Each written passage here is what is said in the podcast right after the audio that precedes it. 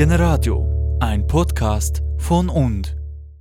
Also ich sitze hier im Schiffbau und neben mir sind vier Personen, unter anderem der Regisseur von dem Stück, das wir dann noch schauen und sie werden sich gerade selber vorstellen.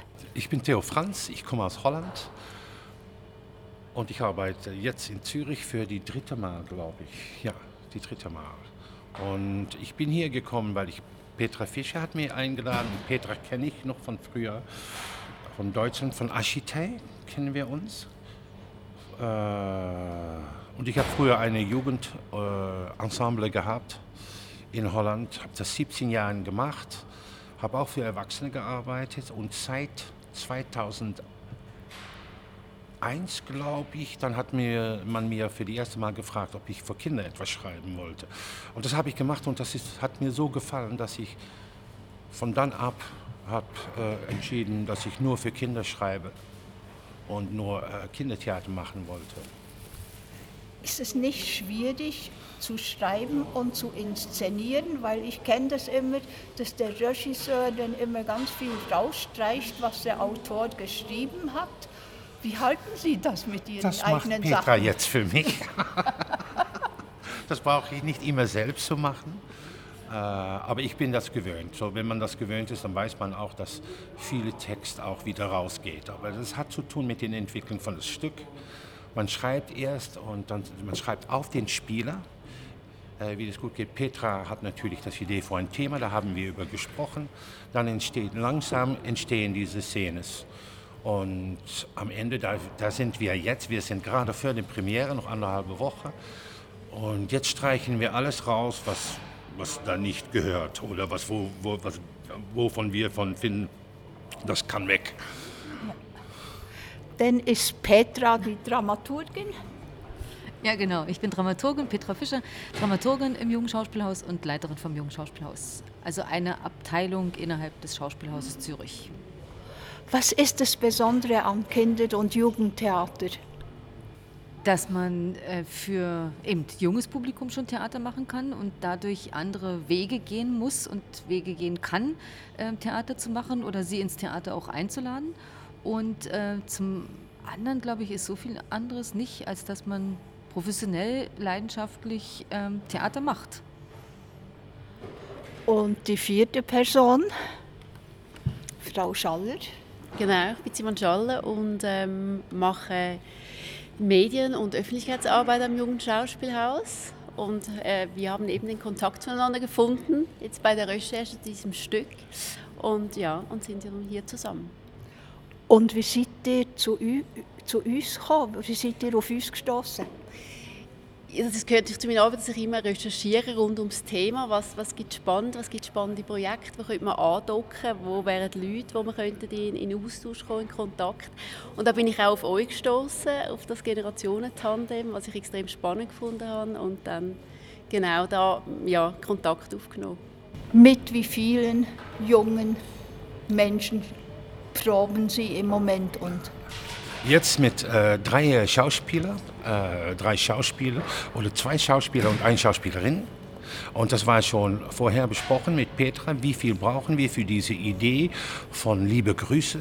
Wir wollten jemand, die alt war auf die Bühne und wir wollten junge Menschen. Das ist eigentlich ein Generationsstück, kann ich das so nennen, mhm. Petra? So ein bisschen geht das durch die Generationen. Und deswegen habe ich gedacht, ja, wie ist es, ist es eine Herausforderung, dass man alt spielen kann auf die Bühne? Und jetzt spielen wir nicht alt, aber es ist doch so, dass man äh, annimmt oder glauben kann, dass das ein Großmutter ist, ein Vater und ein äh, Sohn und, der, und ein Enkelsohn. Und das war eigentlich die Ausgangsposition.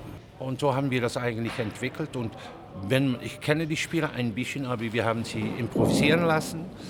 Und dann gucke ich dann und dann schreibe, fange ich an zu schreiben. Aber meistens geht mir, dass ich ein bisschen auf die Spiele schreibe. So was, was ich denke, ah, das passt gut bei diesen Spielern, das, das können sie. Oder das können sie gut oder äh, vielleicht können sie das nicht gut. Aber es ist eine Herausforderung für diese Spieler oder Spielerinnen.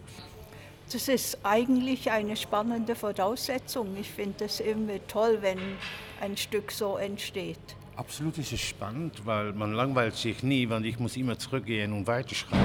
Und jetzt bin ich fertig und Jetzt ist es abends, wenn ich nichts mehr zu tun hatte, ist es dann langweile ich mich ein bisschen. Aber man muss die ganze Zeit ist man beschäftigt.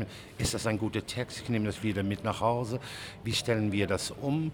Äh, was sie improvisieren, ist das wichtig? Können von, von da aus entstehen wieder neue Di Dialogen und man schreibt erst natürlich so ein bisschen so, was muss passieren in das Stück und das muss man wieder übersetzen in Dialogen. Und dann habe ich auch noch einen Übersetzer in Holland und dann schicke ich jeden Tag, das ist unsere Verabredung, jeden Tag schicke ich, wenn es gut ist, wenn ich etwas äh, fertig habe geschrieben, schicke ich das nach Holland und dann kriege ich das meistens auch den nächsten Tag zurück. Und selbst mein Übersetzer wächst mit, äh, mit das Stück. Und manchmal gibt sie auch äh, einige Dinge in diese Übersetzung an. Äh, und das kann ich dann auch brauchen. Denke, ah, das ist ein schönes Wort und dann so inspirieren wir einander ein bisschen. Schreiben Sie denn in Holländisch? Ja, ich schreibe in Holländisch, ja. Ich, wenn ich auf Deutsch äh, versuche zu schreiben, wird es sehr poetisch, aber ich glaube nicht, dass jeder das äh, versteht dann. Also nicht ganz Umgangssprache, ha? Äh, im, nee, nee, nee, nee, nee, nee, nee. Ja, Vielleicht ist noch wichtig zu sagen, also die drei Schauspieler sind natürlich ganz wichtig auf der Probe für das Erarbeiten von Material, mit dem Theo dann als Autor wieder umgeht. Aber ganz wichtig ist gerade bei dem Stück und bei Theos Arbeitsweise, dass auch ähm, Kinder und Erwachsene äh, ihren Beitrag sozusagen, ihr Material geliefert haben. Und äh, das ist genauso in das Stück eingeflossen und natürlich immer verarbeitet durch ihn als Autor.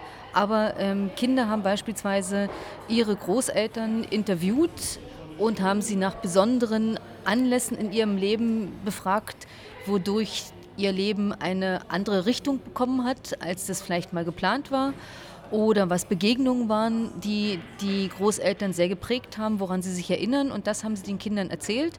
Und sie haben uns das wieder erzählt und weitergegeben. Und das ist genauso eingeflossen in das Stück.